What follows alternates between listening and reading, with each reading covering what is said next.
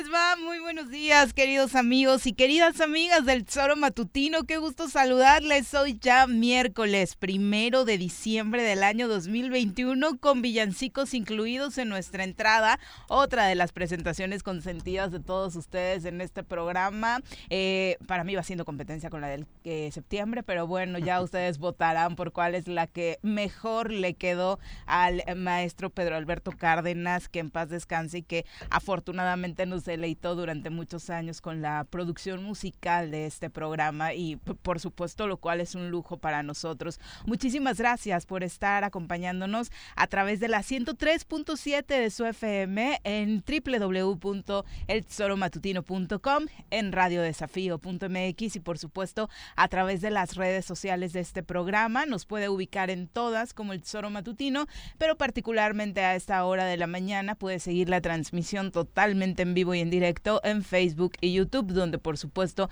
esperamos sus comentarios y ya seguramente el armado de su lista de propósitos para 2022.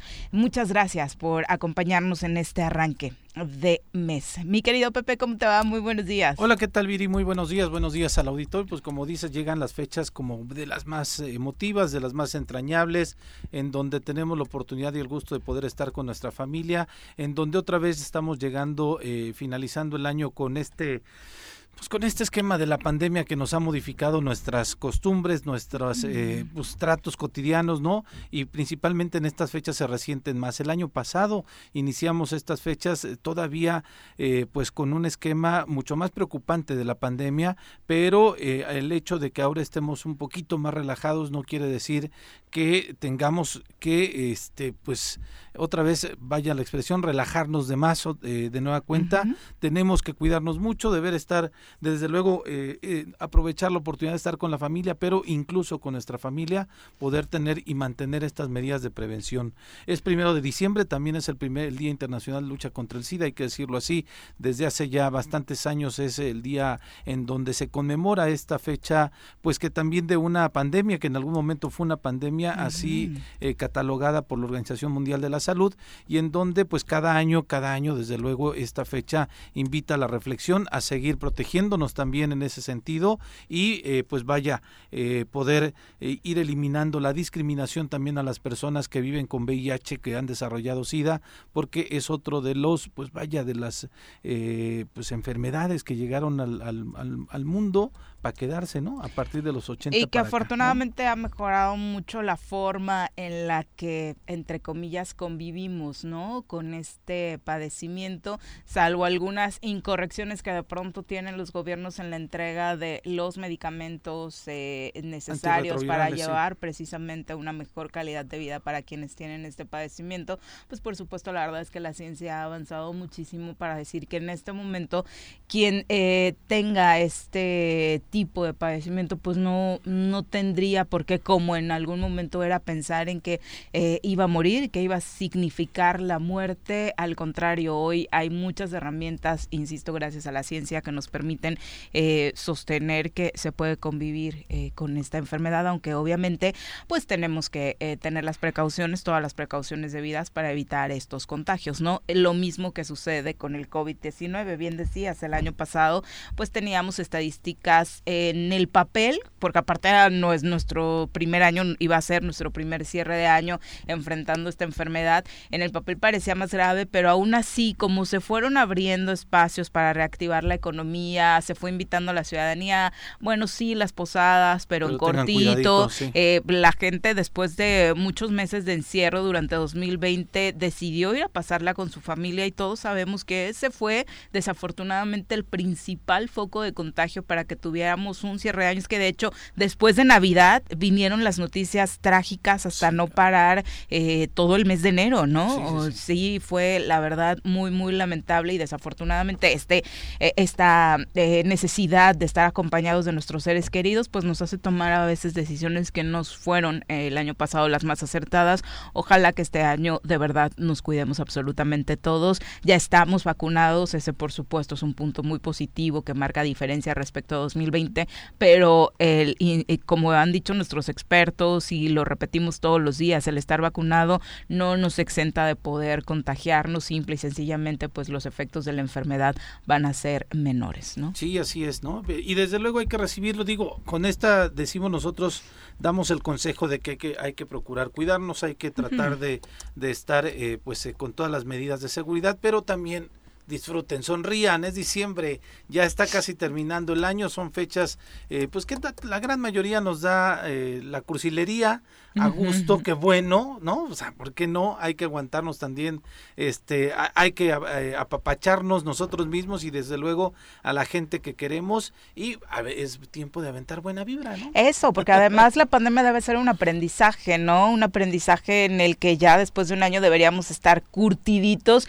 Insisto, esto de la convivencia familiar no necesariamente tiene que ser presencial, hoy la tecnología nos permite, nos da muchísimas herramientas para poder estar cerca de ellos y por supuesto ser más disfrutables todos estos episodios, aunque sabemos que, por supuesto, los estragos que la propia pandemia ha traído, eh, incluida la crisis económica, la pérdida de familiares, pues hace que de pronto, si de por sí era nostálgica esta época, se convierta un poquito más. Y hay que tener mucho cuidado en la otra gran pandemia que trajo el COVID-19, que es la salud mental, ¿no? Eh, temas como la ansiedad, la depresión, eh, si de por sí se hacen más fuertes a finales de año, pues con, con todo esto que estamos viviendo muchísimo más. Y en Morelos súmele la crisis económica, súmele la crisis de inseguridad.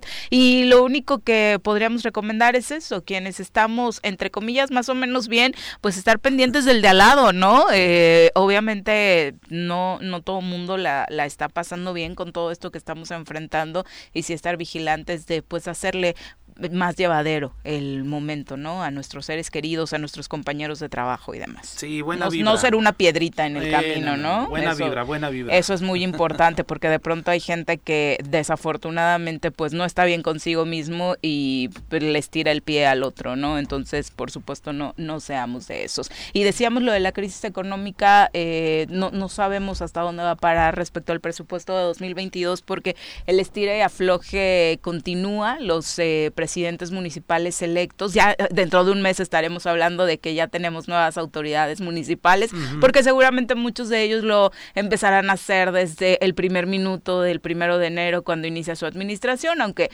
obviamente desde días previos ya estarán pues haciendo lo propio para hacerse cargo de su nueva eh, representatividad por la que los elegimos en junio pasado. Pero bueno, todos ellos, alcaldesas y alcaldes electos y los reelectos, por supuesto, pidieron empatía al Congreso del Estado y también al gobernador Cuauhtémoc Blanco para que les sea reintegrado en el presupuesto 2022 este porcentaje de las participaciones federales que los municipios estaban recibiendo hasta 2012 y es que ese 5% significaría, según dijeron, para las administraciones municipales unos 600 millones de pesos que usarían eh, principalmente en obra pública, que todos lo hemos vivido en nuestros municipios respectivos, está eh, pues prácticamente abandonada, ¿no? Yo creo que un 90% de los municipios en Morelos, eh, precisamente en esta última década, pues no ha realizado inversiones importantes. Tenemos por ahí ejemplos extraordinarios como lo sucedido en las recientes administraciones municipales de Yautepec, de mismo Ayala, Emiliano Zapata,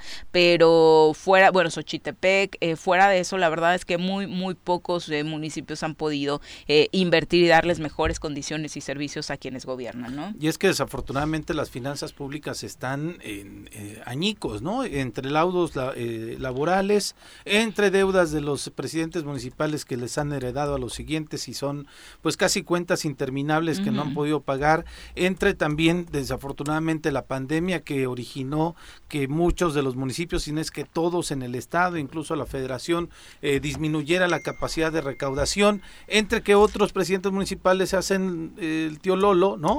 Y las nóminas son abultadas para que ganen mucho, sus amigos, sus incondicionales, y desafortunadamente que no le ponen el recurso y el dinero a las necesidades de eh, que necesita la ciudad, el municipio, la colonia, y pues este desafortunadamente esa es la realidad que enfrentamos. Hoy lo ven con una esperanza, están pidiendo empatía. Juan Ángel Flores decía, no es un tema de confrontación con el gobernador, pero sí es un tema de que esperamos que tengan la sensibilidad para poder eh, pues voltear a los municipios, fortalecerlos y darles una oportunidad de poder pues vaya recomponer las finanzas, eh, asumir responsabilidades, otorgar los servicios públicos adecuados para la sociedad, para la gente, porque estamos pendiendo de un hilo. Lo interesante, este Viri auditorio, es que casi al inicio de la legislatura, principalmente los presidentes, bueno, los que fueron presidentes municipales, ahora diputados, se pronunciaban sí a favor del 5%, de regresarle este 5% a los ayuntamientos. Eh, ya en la negociación con el Ejecutivo, el Ejecutivo ha dicho no, no es el 5%, es el 2.5%. Agustín Alonso de pronto mencionó, vamos a hacer el esfuerzo por que sea el 5%. Los alcaldes se unificaron, dieron una rueda de prensa, eh, la gran mayoría en el Congreso del Estado, diciendo, este, apelamos a que nos otorguen el 5%. Y me sorprendió mucho ayer la declaración del diputado presidente Francisco Sánchez, en el sentido de que decía, no, ya no va a ser el 5%. Y digo, me sorprendió mucho que sea él, porque él es uno de los que fueron presidentes municipales. Y que sabe cómo se la pasan sin estos recursos. Y fue de los que primero dieron la rueda de prensa diciendo, sí, vamos por el 5%, y ahora ya dijo, ¿qué creen? Que no, que va a ser solamente que no va a ser posible, claro. Entonces creo que ahorita ya el Congreso está pues entrando en esta dinámica eh, que, que a partir de la realidad los va a confrontar justamente entre los deseos y lo que pueden hacer. Y pues estaremos viendo ya analizando porque ya terminó ya concluyó el proceso en donde estuvieron eh, desfilando los eh, secretarios los titulares de organismos autónomos para exponer sus necesidades con relación a los presupuestos. Y ahora ya viene el análisis real de los diputados que tienen que hacerlo en estos 15 días de diciembre en estos primeros 15 días ahora sí ya está corriendo el reloj legislativo, ¿no? Ya, ya tienen el tiempo encima. Y ahí veremos para dónde se va la prioridad de cada quien, ¿no? Exacto, y ojalá que la prioridad de, de, cada quien seamos nosotros, ¿no? Los ciudadanos, que por supuesto eh, es innegable, como decíamos, que necesitamos eso, eh, mejor obra pública, mejores servicios, porque eso va a ser el aliciente para que se dé todo esto que están padeciendo los municipios, que es el pago de servicios, ¿no? Cuánta gente, además de la crisis económica, por un lado, pues no está queriendo acudir a, pagar eh, sus servicios, sus impuestos, precisamente porque no ve el reflejo de ellos en sus municipios. Sí, desafortunadamente, Pero en fin, oye, la otra es Hoy se cumplen tres años del gobierno de Andrés Manuel López Obrador. Sí, ya le habíamos anunciado que tienen preparada por ahí una verbena popular que ha sido por un lado criticada. Obviamente no la está, pues en teoría organizando directamente él, pero sí hay una invitación para que eh, acudan quienes coinciden con la eh, cuarta transformación a celebrar que se cumplen tres años de la toma de protesta de Andrés Manuel López Obrador en un primero de diciembre de 2018 que seguramente ni él esperaba así como los cruzazulinos, ver llegar, ¿no? De pronto se alargaba, se alargaba y se alargaba después de sus participaciones como candidato presidencial y por fin en 2018 arrasando, porque 2018 fue el año de López Obrador, hablando políticamente, pues logró consolidar este triunfo que hoy lo tiene gobernando este país. Eh, en, teoría hay obviamente en las estadísticas pues números que le siguen dando un, fuerte empujón respecto a las coincidencias que tiene la población con él a pesar de, todo lo que se dice. ¿no? Mira, el, el, el ejercer el poder desgasta, ¿no? Evidentemente, incluso nosotros como sociedad ya estábamos bastante molestos de la forma en cómo se está desarrollando la política en nuestro país. Siete de cada tres mexicanos le apostaron al gobierno Andrés Manuel López Obrador hace tres años. Sigue todavía con un esquema, como bien decías, Viri, de popularidad alta, el 71%, 70.1%, 71. Hoy Reforma le da 58, ah, el financiero le da 66, eh, son los numeritos que trae. Hay hoy los diarios, 71, ¿no? Entonces, todavía goza de, de, de cabal, no de cabal salud, pero sí goza de gran popularidad. Hay gran parte de los mexicanos que siguen todavía apostándole a apoyar este gobierno Andrés Manuel López Obrador. Desde luego la oposición, pues hace su labor, ¿no? Hace su labor de desgaste, hace su labor de poder colocar sus temas en la agenda pública, pero es indudable e innegable que desde hace tres años la forma de hacer política en nuestro país, nos guste o no, ha cambiado y y eh, pues hoy se celebrará, hoy lo conmemorarán algunos eh, en la Ciudad de México, se desplazarán de Morelos también una gran cantidad de seguidores de Andrés Manuel López Obrador. Estaremos atentos a lo que dice eh, el presidente de la República hoy en este mensaje que dará en el Zócalo capitalino, le están llamando que es como el tercer informe, ¿no? Que este de estos eventos que habitualmente está teniendo de manera constante, ya se les quitó ya se les quitó en el discurso a la oposición el tema de que se quiera reelegir entonces ya el desgaste hacia Andrés Manuel López Obrador tiene que ser entre otras aristas. Desde luego que no les gusta que Andrés Manuel eh, pues llene plazas todavía porque dicen que sigue estando en campaña, pero... Ahorita les enoja por la pandemia. Ah, bueno, así por la pandemia, pero estaban en el Estadio Azteca y estaban en la Fórmula 1 y estaban en otros tipos de eventos, ¿no? Y contrasta porque la semana pasada se, se bueno, no la semana pasada, el fin de semana se eh, pues constituyó, intentó constituir este Frente Cívico Nacional que no que no peló. No pegó, no, no pegó, ¿eh? no pegó. sí. No hubo mayor respuesta de la prensa y ahora Andrés Manuel va a estar en el Zócalo capitalino, arropado de su gente y pues enviando un discurso de lo que viene, de lo que resta de este, de este gobierno. Insisto, eh, queramos o no, el ejercicio de gobierno desgasta. Habrá mucha gente que se, quizá está desencantada de haber votado por Andrés Manuel López Obrador o por la 4T o que se equivocó al votar porque votaron algunos en cascada, pero, pero insisto yo, el gobierno de Andrés Manuel López Obrador sigue gozando de mucha popularidad. Sí, obviamente, eh, Mitowski, por ejemplo, para redondear los números, señala que Andrés Manuel va a comenzar el cuarto año con el doble de aprobación con el que lo hizo Enrique Peña Nieto. Obviamente el cálculo es que el Zócalo va a estar de nueva cuenta lleno para dar una visión de que ya logró lo que quería a la mitad de su sexenio. Creo que nuestra colaboradora va a andar por allá también. Ah, Vamos a presentar a quien hoy nos acompaña comentario. El poder naranja se hace presente en la cabina del choro matutino. Todos atentos, llegó el momento de sacar la guitarrita y presentar a nuestra colaboradora de hoy, Mirel Martínez.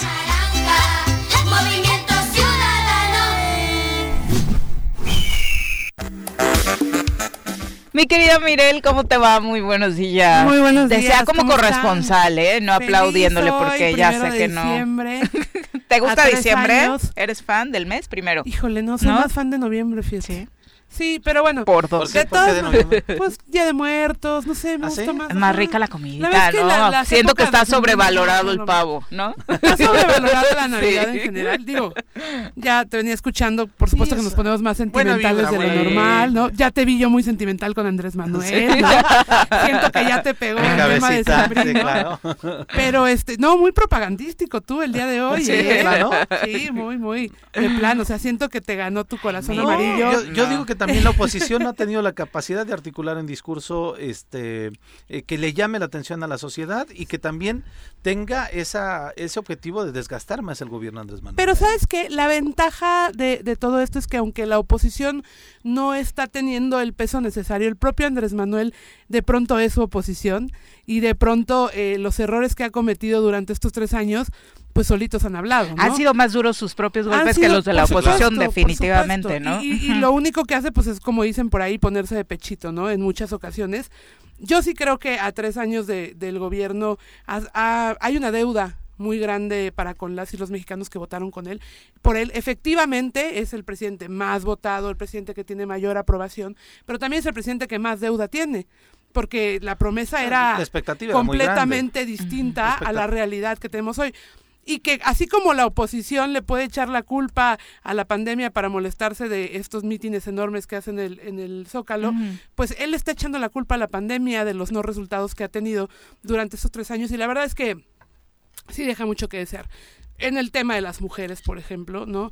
Eh, ahí es donde más errores creo que ha cometido garrafales, tanto en declaraciones como en lo que ha hecho. Por ejemplo, el presupuesto que, que se presentó este año, ¿no? En el anexo 13, donde no hay eh, eh, específicamente rubros para mujeres, cuando el anexo 13 es para equilibrar las desigualdades en este país y sobre todo para combatir las violencias. Y como esos podemos hacer 20 mil análisis de todo lo que ha pasado, las declaraciones que ha hecho para minimizar las realidades que viven niñas en el estado de Guerrero, por ejemplo, ¿no? Que las casan y las venden y que él dijo que bueno, son usos y costumbres, ¿no? Entonces, apenas detuvieron una chica por no quererse casar con una persona, la detuvieron 14 horas. Fíjate. Sí, no, la verdad es que son cuestiones terribles y es una de sus mayores deudas, pero tampoco es que hubiera tantas expectativas respecto a este tema con él por los posicionamientos que había tenido. Sabemos que hay muchas aliadas dentro de su gobierno, muchas mujeres ¿eh? Eh, feministas que enarbolaban precisamente estos objetivos y creíamos, ¿no? Que iban a emparejar un poquito, si bien él no iba a, tener una postura muchísimo más abierta, por ejemplo, para el derecho a decidir, eh, que, que, nunca la ha tenido, pues se creía que se iba a empujar desde al lado, pero declaraciones como lo de Guerrero, declaraciones contra las manifestaciones feministas, diciendo que eran parte precisamente de la oposición o, patrocinadas por la oposición, son detalles que por supuesto han hecho que particularmente con la agenda de las mujeres, la agenda feminista, deje, deje mucho que decir. Y hay otros temas, ¿no? La militarización del país, o sea, hay temas en los que yo volteo a ver a Andrés Manuel el candidato, ¿no? Y, y, hablando sobre no militarizar el país, sobre lo importante que es la paz, etcétera, y veo a Andrés Manuel el presidente haciendo todo lo contrario y, y es ahí donde le resta muchísimo. Yo creo que si bien su popularidad sigue siendo, eh, alta, ha ido mermando. Vamos a, vamos a ver también que él es un fenómeno político. O sea, Andrés Manuel es un monstruo político desde hace 10 años, ¿no? 12 años. Entonces, tampoco podemos eh, pensar que de, de, un día a otro va a caer la popularidad, pero para la escala que él tenía y para el monstruo que es, sí ha caído y sí es importante. La verdad es que sí está en campaña, no para él, pero sí está en campaña para que el proyecto político que él generó se siga fortaleciendo, ¿no? Y lo sigue tenemos ya a Claudia Sheinbaum con la mano levantada, con la mano que él le levantó, ¿no? Tenemos al propio eh, Marcelo Ebrard, tenemos varios tiros que ya tiene él pues perfilados y que es a quienes les está haciendo campaña. por eso digo, ya no tiemblan con la reelección, ya ese tema de la pues reelección. bueno, al menos particularmente yo nunca temblé con la reelección porque sería muy complicado, ¿no? Pero sí se tiembla con este tema de que al final quien esté en la silla los próximos eh, seis años a partir de que termine Andrés Manuel, pues muy probablemente gobernará bajo el influjo, ¿no? De, de lo que Andrés Manuel ¿Está diciendo que va a ser un Salinas? Eh, híjole, sí. O sea, sí, sí en la dinámica eh, de, de, poder, ¿no? E, en cómo controlar el poder a través de otras de otros personajes. Digo, no nos hagamos tontos, esa es la verdad. Andrés Manuel tiene un control y un dominio sobre sobre el Congreso eh, Federal, sobre el Senado. O sea, Andrés Manuel es un tipo que ha sabido controlar muy bien a los liderazgos y por eso está donde está y por eso seguramente dentro de seis o doce años eh, Andrés Manuel seguirá gobernando. Pero le llamamos eh, dominio o un liderazgo natural, porque también es cierto que la propia experiencia y personalidad del presidente y creo que también la capacidad, porque no hay que negarlo, puede hacer que estos grupos sean mucho más... No, no se nota ¿eh? O sea, por personalidad, por, por el tipo de persona que es Andrés Manuel, controlador, este, centralizador, pues es un dominio. Al final lo podemos ver en la Cámara de Diputados, por ejemplo, ¿no? Donde eh, la obediencia al poder ejecutivo, cuando es un poder distinto y tendría mm. en teoría que haber una autonomía de decisión, no la hay. O sea, tú vas a la Cámara de Diputados y escuchas una coma en contra del presidente y hay 200 y cacho diputados gritándote no sé qué tantas pues, cosas. Aunque coincidencias a coincidencias. No una cosa es que le voten todo a favor porque hay coincidencia que creo que al menos en, en un mayor porcentaje. me parece en ese aspecto yo creo que sí porque lo hemos vivido, vivido a nivel local y hay momentos en este mismo sexenio en el que le han aprobado en la legislatura anterior todo al gobernador y no necesariamente era por coincidencia de objetivos a favor de la ciudadanía no creo que también pasa eso pero el manejo era muy diferente. Creo que no ni siquiera vale eh, la pena decir que el voto que se daba en Morelos en la pasada legislatura eh, tiene comparación con, lo que escuchamos de algunos legisladores que fielmente creen, nos guste o no nos guste, en la agenda que trae la cuarta transformación. Debe haber diputadas y diputados que por convicción personal están apoyando el proceso de la cuarta transformación, pero yo también creo que hay muchísimos otros, muchísimas otras,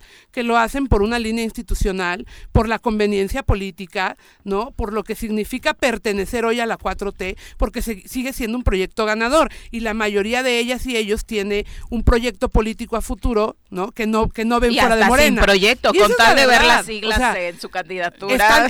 Votan a favor porque saben que o sea, están en la fila por una candidatura a tal cosa en sus estados. esa es una realidad. Pero yo creo que también es una correspondencia a un proyecto político.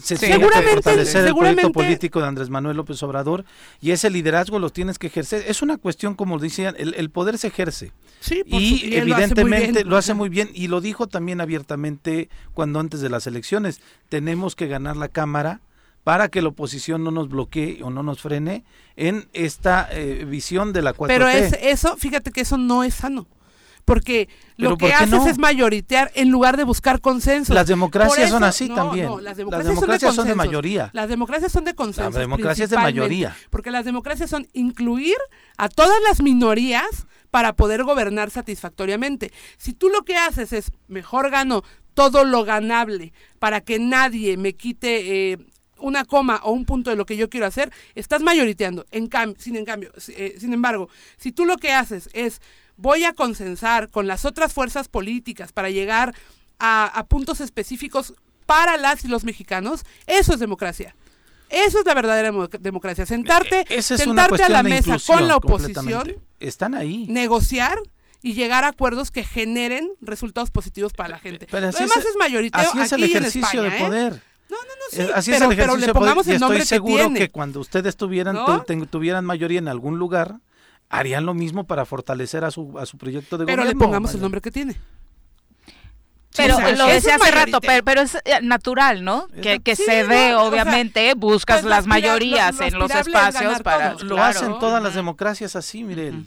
No, es que yo no digo que no, yo no digo que no. Yo lo que te digo es le pongamos el nombre que es, porque una democracia sana o una democracia eh, completa es la que incluye. Pero esa es la No la que mayoritea. Esa es la Bueno, pero entonces si no vivimos en las utopías, si no si no vivimos queriendo alcanzar las utopías, pues estamos muy mal. Pero también en la praxis el poder se ejerce y no vas a ceder también algunas cuestiones de caprichos hacia una oposición que se vaya que, que está obstaculizando Pero pero pero se cede a tus caprichos con el mayoriteo. Es yo, también creo, es nada más a los caprichos de quién estamos cediendo, ¿no? Pero de un proyecto político y de un proyecto político que, la mayoría de la gente votó. sentar que podrían la mayoría pero no toda. Ah, no, 30 millones no son no son los mexicanos. Yo ¿eh? lo cuestionaba incluso al, al no, sé si fue Jorge, me parece que fue Jorge Toledo y le decía de la reserva de las mil y cacho de puntos que hicieron al presupuesto, en verdad ninguno les llamó la atención como para decir, ah, creo que sí tienen razón, ¿no? Y entonces él decía, no, eso era nada más para obstaculizar y demás, ta, cuestión que yo no estoy de acuerdo. Pero, eh, y yo también creo en que tiene que integrarse las minorías, tiene que marcarse, la, ponerse la agenda ahí y tiene que incluir desde la presidencia. Sí, porque no podemos vivir sobre la agenda de un proyecto político. Tenemos que vivir sobre la agenda de las mexicanas y de los mexicanos. Lo mejor para el que, país. Que en eso no está el punto positivo en este sexenio, en que la distribución de la riqueza es muchísimo más acorde a la pluralidad de necesidades que hay en el país. Me parece que la, la mm, repartición del presupuesto y, y, la palomita podría estar ahí si quieres eh, la única en el que sí se ha pensado en apoyar a la gente que lo necesita o que más lo nada más que, había estado olvidada. Ve Coneval y la cifra de pobres ha crecido. Por lo que quieras, vamos a poner otra vez. insisto que la pandemia, es, eso, Pero al final la gestión de la pandemia sí es un asunto de gobierno. Es decir, la, la pandemia no estaba en manos del gobierno, claramente. Pero la gestión o cómo se ha gestionado la pandemia, sí. Y la verdad es que la gestión que se ha hecho en términos económicos, pues no ha sido suficiente. Ahí están las cifras de Coneval. Hoy hay más pobres que hace tres años. Sí, pero en el mundo, ¿no? También. En el mundo, si tú lo quieres. Pero cada gobierno, cada gobierno hace crecer o decrecer esos números. Es decir, si hoy hay 10 pobres más, quizá pudieron haber habido siete pobres más. Mm, claro. Solamente. Entonces, sí también es un tema de gestión. El poder se, se, ejerce, pero también se gestiona. También se dosifica, también se utiliza para lo que tiene que ser. Entonces, yo lo que, lo que quiero que quede claro es que hay una realidad del gobierno federal que, que, tenemos que ver más allá de la ideología política o más allá de la empatía que podamos tener o no con el presidente. No hay resultados eh, específicos en muchos temas torales, el tema de seguridad, por ejemplo, ¿no? Hoy, y, y, y sí tiene que ver con el gobierno federal. O sea, estamos hablando de una Guardia Nacional que no ha funcionado o con gobiernos estatales que, hoy ya no han querido hacer sus cosas. por violaciones de derechos humanos, cuando se supone que no militarizar, porque eso es una militarización, al país lo que pretendía era que no hubiera violaciones de derechos humanos. ¿no? Ni de las policías ni de los militares. Y hoy está sucediendo. Y además de eso, no está funcionando la estrategia.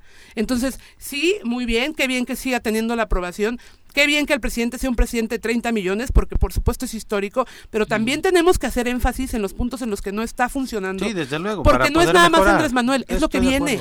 y, la crítica, creo, o, las puntualizaciones a tres años de su gobierno me parece oportuno, más allá de que entiendo que de pronto mucha de la gente que coincide con él piensa que son ataques, eh, me parece que vale la pena hacer esa observación para crecer en esos puntos donde no se han dado los resultados obtenidos. Y la verdad es que esta charla a mí lo único que me hace es entristecerme y preocuparme más porque de pronto analizamos datos de seguridad y dices, bueno, dentro de lo que cabe se está haciendo algo en el gobierno federal y estamos mal. En Morelos no se está haciendo nada como estamos económicamente a nivel nacional. Pero mira, eh, estamos las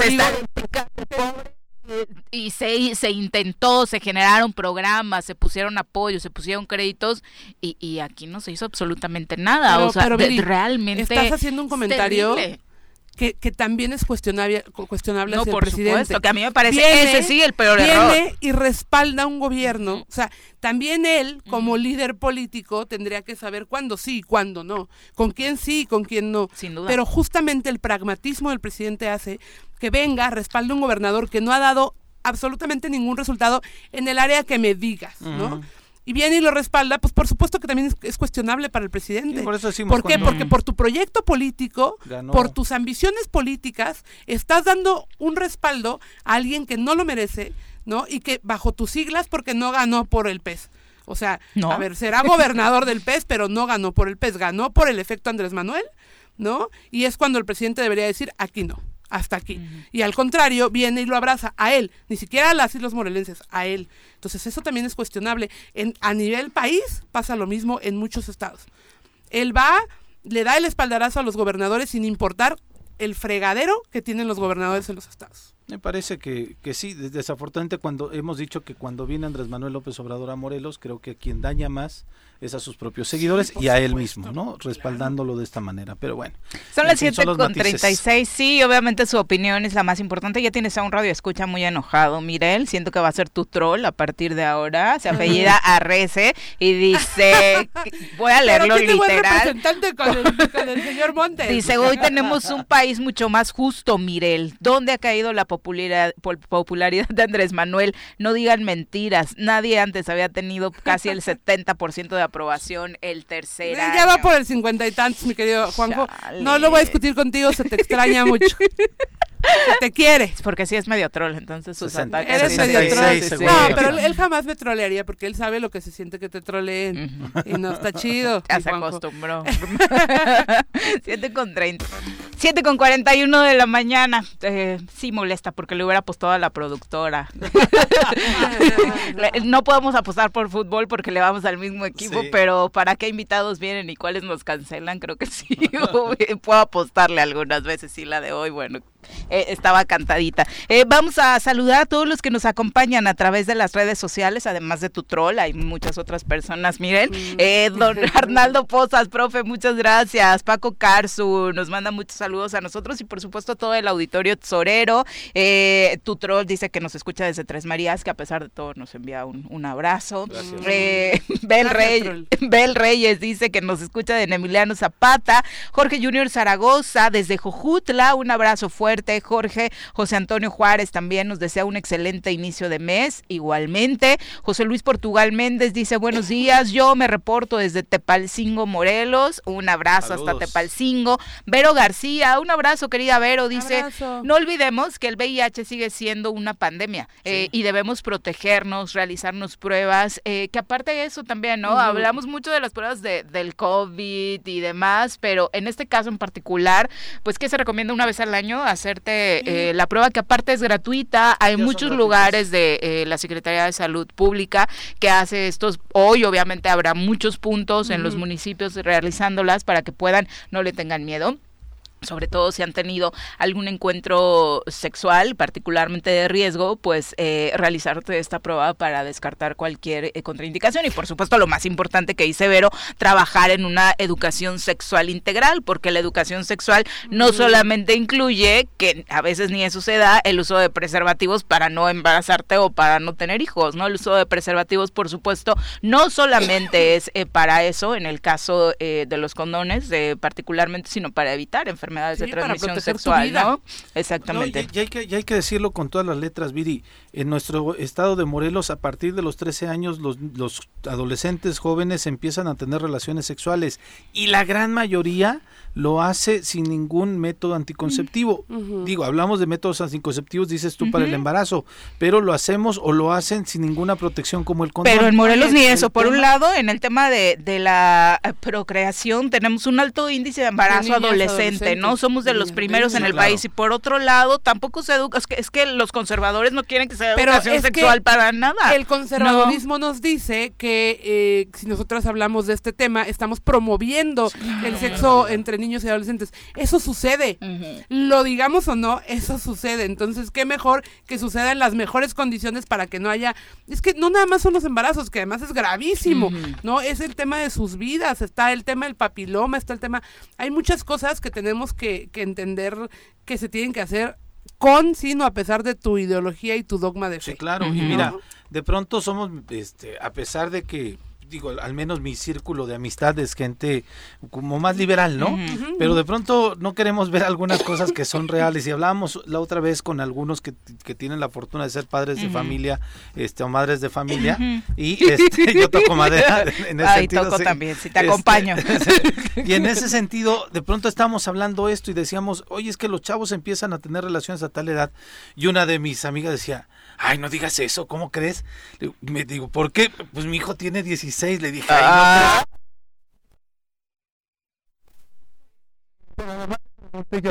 A ver, ¿y tú, manita, cuándo empezaste? Claro. Y entonces hizo cuentas y dijo, ah, cabrón, pues no, pues sí. tengo que hablarles. De, sí, perderle, supongo que pierdes la noción un poquito de la realidad y eso, que nunca dejan de verlos como sus bebés. Y mira, yo, yo lo, lo, comento como un tema de vida. Yo a los 17 años empecé a, este, hacer activismo con relación a la prevención del VIH. Ah, yo pensé que ya nos iba a hacer con confesiones no, de no, no, no, te digo otras.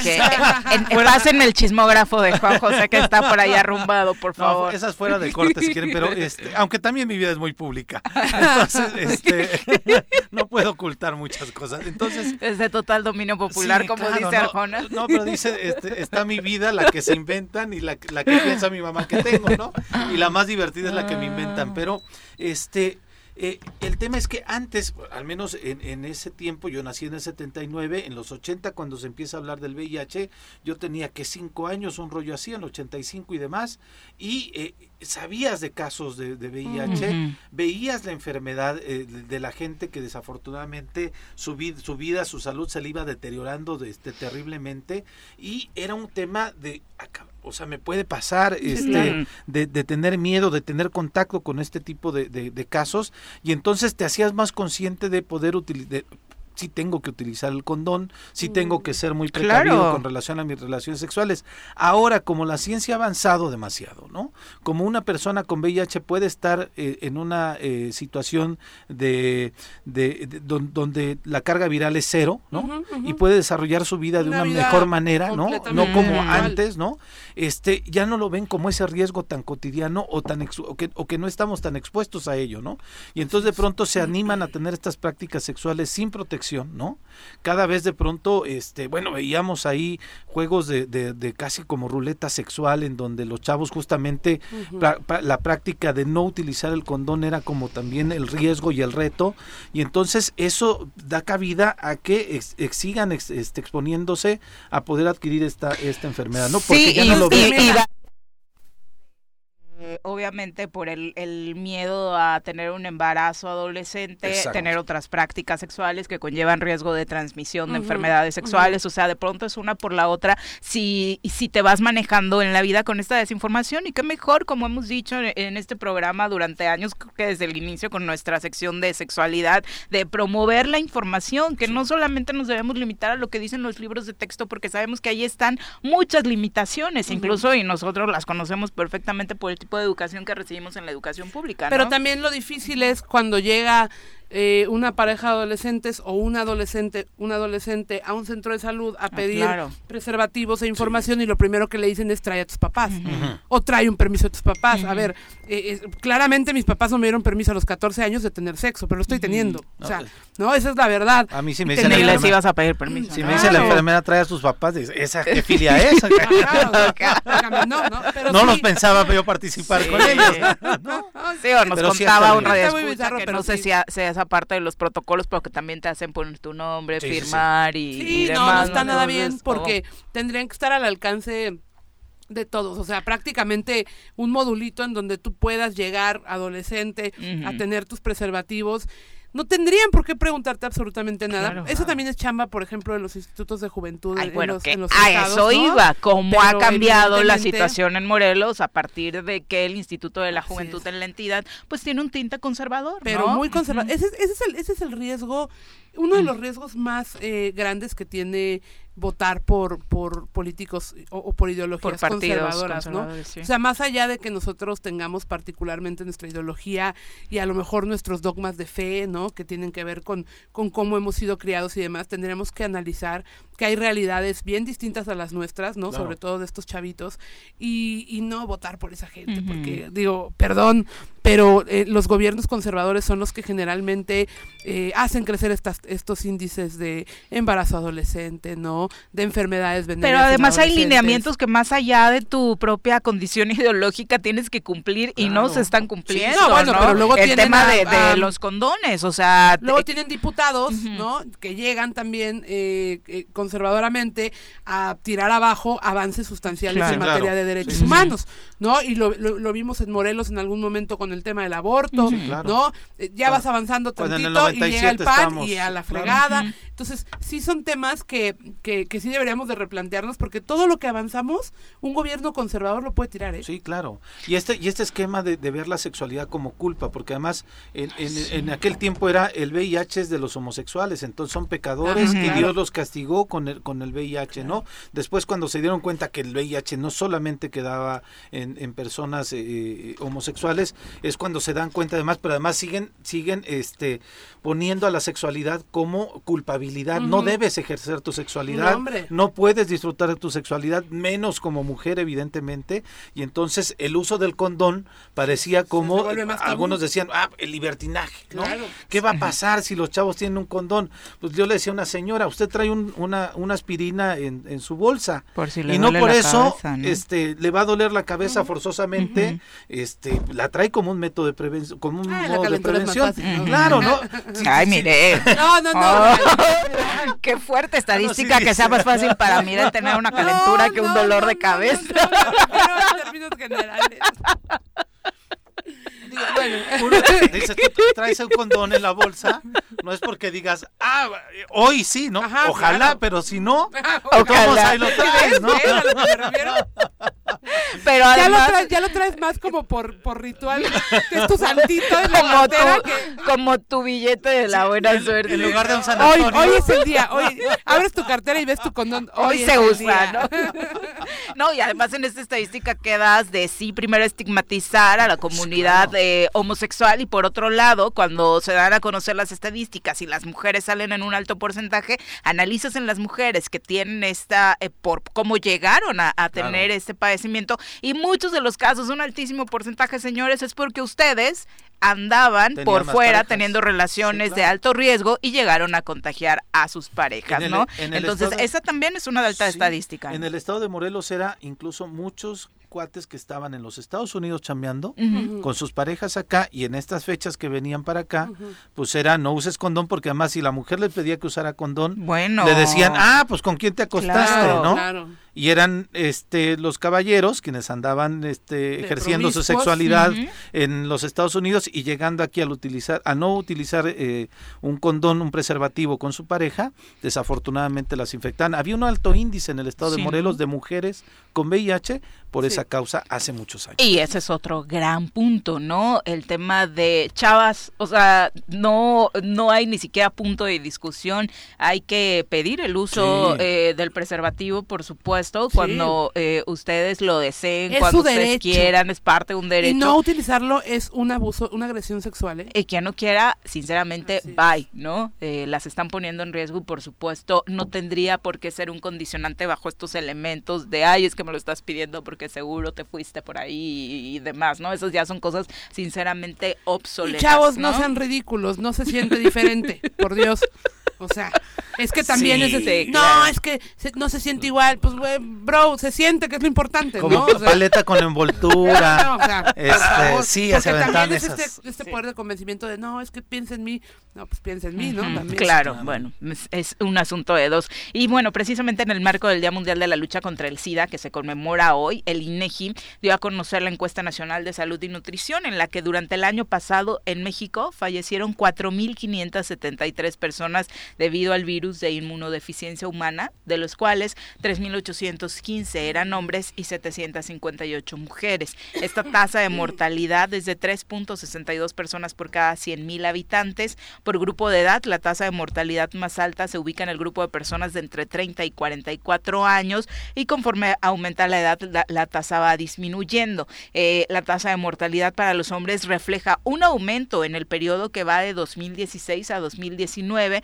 pasó de 6.3 a 7.08 por cada 100.000 habitantes del género masculino. Para el caso de las mujeres, la tasa ha presentado altibajos en el mismo periodo.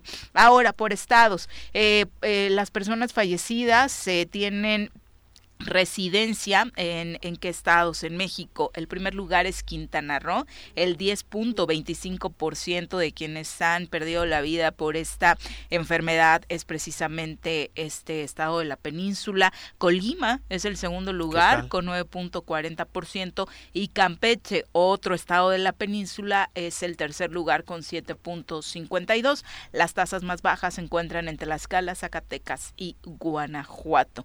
Eh, y lo más desafortunado es que para el año pasado aproximadamente el 28% de la población fallecida no contaba con una afiliación a una institución de salud.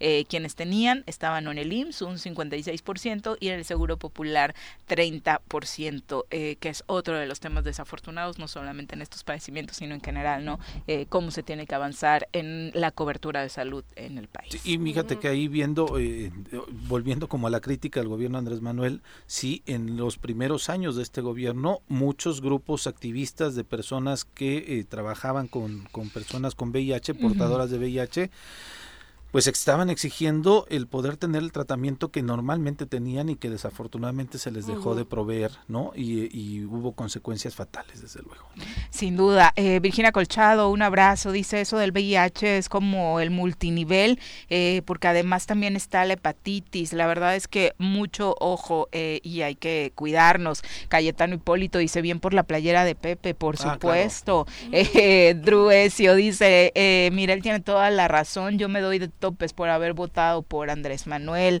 Por dos. Eh, Ernesto Martínez, un abrazo. Dice, ¿Votaste ay, Mirel se puso Sí. muy Ah, intensa por Andrés Manuel. Eh, Eh, votó por Andrés Manuel, miren. te estabas... No, eh, ya, ya, ya, ¿no? de hecho Sí, aquí, sí. aquí fue donde se me quemó.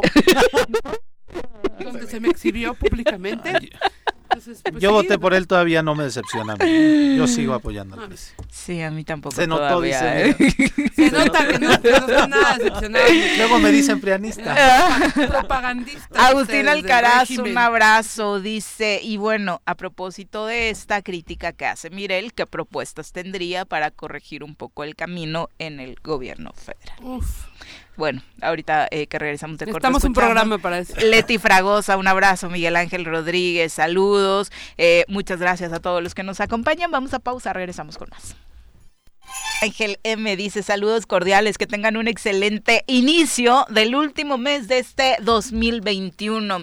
Así es, eh, Andrea Escobedo nos dice, bueno, es que realmente las estadísticas de Andrés Manuel, pese a lo que digan, son realmente muy, muy positivas. Bueno, eh, les decíamos hace rato como parte del recorrido que estamos haciendo en el monitoreo de las estadísticas con las que despertamos hoy, eh, la aprobación de Andrés Manuel, según reforma. Empecemos con reforma. La pregunta fue, ¿aprueba o desaprueba la forma en cómo AMLO está haciendo su trabajo como presidente?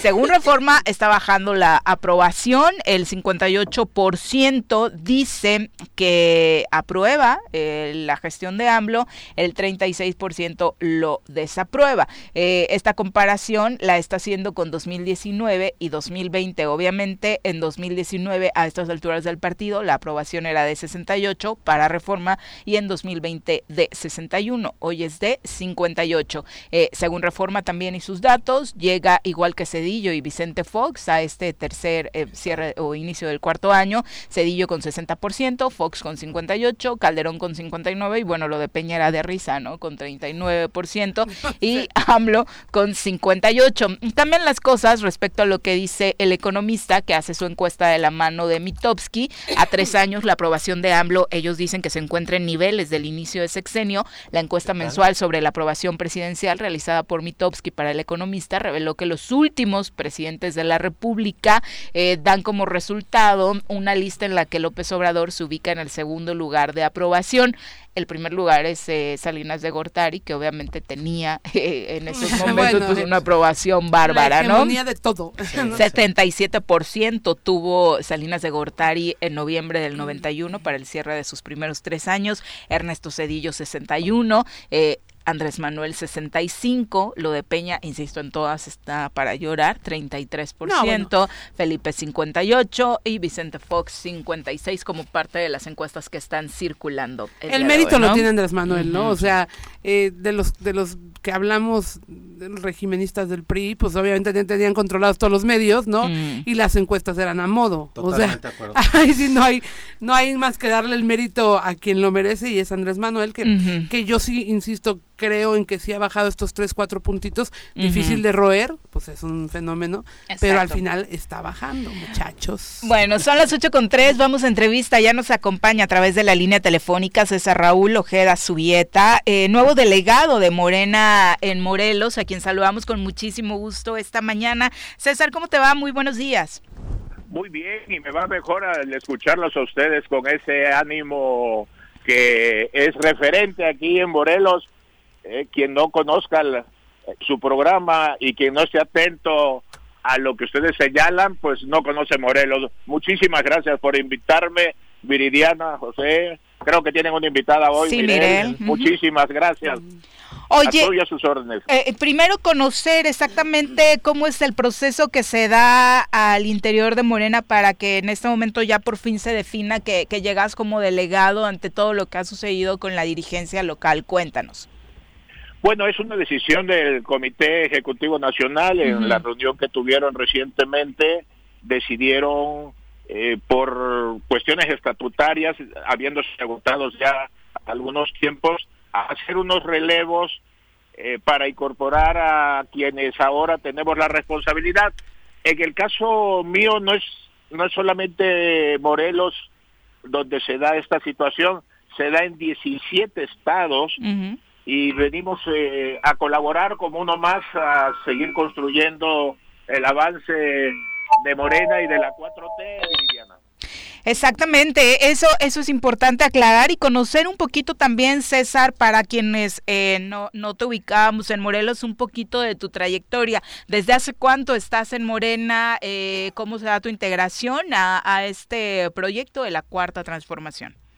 Bueno, estoy en el López Obradorismo desde el 1999 yo participé en alguna oportunidad, como muchos de los compañeros que hemos eh, arropado y nos hemos incorporado a la izquierda en el PRI inicialmente. Okay. Hay ahí algún receso. Eh, eh, César, estamos teniendo un poquito de complicaciones con el audio. ¿Nos das un segundito y te marcamos de nuevo? Sí, cómo no. Muchas gracias. Eh, por supuesto, porque es importante después de todo lo que se ha dicho acerca de quiénes se van a hacer cargo precisamente de las eh, pues eh, decisiones que se tomen en Morena, en Morelos, que no es un asunto menor, después de lo que ha sucedido con esta gestión de Gerardo Albarrán, ¿no? que al final ya pues había terminado el proceso, no se tomaba una decisión y hoy por fin la gente de Morena pues tiene esta determinación de ya tener un liderazgo, a, alguien que pues iba a tomar decisiones que tengan validez, ¿no? Sí, sorprendió que fuera una persona de, de fuera, ¿no? Pero este me parece que en Morena ya estaban habiendo dos grupos, ¿no? Este grupo de Gerardo Albarrán, otro grupo en donde estaba incluso Raúl Iragorri que recién falleció y otros liderazgos más que cuestionaban justamente el actuar de cómo se está conduciendo Gerardo Albarrán y me parece que la decisión que tomó Morena para poder equilibrar eh, y tener contrapesos en estos o, mejor dicho poder equilibrar más que contrapesos eh, y, y poder encaminar los trabajos de una manera más neutral optaron por que se diera esta, esta figura de las delegaciones. Me sorprende lo que está comentando de que también en otros 16 estados estén bajo, bajo esta figura, ¿no? Pero es el tema de, de, traer un poco el control otra vez a la mesa, ¿no? Porque me parece que Morena en los estados particularmente, más allá del tema nacional, sí estaba pasándola muy mal, ¿no? Eh, ah, bueno, veamos en los, asuntos internos. El estado de Morelos, ¿no? ahora que nos cuente precisamente César cómo va eso, retomamos la comunicación. Nos decía sobre tu trayectoria, César, te saludamos de nueva cuenta. Creo que se cortó la comunicación. ¿Sí? Cuenta. Sí, sí, sí bueno, eh, decías, eh, Mirel, sí parte, eh, o sea, para ti la señal es esa, traer el control desde el centro, ¿no? Eh, Alex Gutiérrez dice, buenos días, para seguir con los comentarios. Dice Mirel que AMLO bajó cuatro puntos, es decir, de 64 a 60, pero ¿quién sube? ¿El PRI de 112 a 13 o el PAN de 6 a 7? Tampoco se ve en el panorama como algo, una Yo creo que lo peor, lo peor es que conforme baja Andrés, baja todos. bajamos todos. todos, ¿no? O sea, sí creo que el, nivel de la política en este país este, está oscilando muy complicadamente, ¿no? Exacto. César, eh, te saludamos ahora sí de nueva cuenta, esperamos que ya con éxito eh, nos contabas sobre tu trayectoria. Así, en el 99 eh, me incorporo, antes paso por un proceso, yo soy una gente que me dedico a actividades tanto en el ámbito primario como en el industrial, eh, el, origen familiar es de campo, de rancho, pero de ahí, este, gracias a la visión de mi padre, logramos incorporarnos a otra área, yo construyo eh, algún hotel en mi tierra, en Tabasco, de ahí pues con el activismo que me significa, soy presidente de la Asociación Local de Hoteles y luego soy presidente de la Asociación Mexicana de Hoteles y Moteles. He participado gremialmente en muchos otros sectores me hace, me invita en aquel entonces el PRD a ser eh, eh, candidato al Senado, después de un recorrido por el Estado para eh, confrontar a los compañeros que tenían serios cuestionamientos sobre mi pasado. logramos convencerlos y me nominan para el Senado. de ahí hay un proceso donde se había invitado a algunas figuras externas también para ser candidatos al gobierno de Tabasco por alguna u otra razón. Yo entiendo que por temor, eh, cuando ya habían aceptado dicen que no, y me piden que yo solicite licencia al Senado y me postula para gobernador. En aquel entonces, en el 2000, eh, soy candidato al gobierno del Estado. Recordarán, esa es la primera elección que se anula por irregularidades de los adversarios.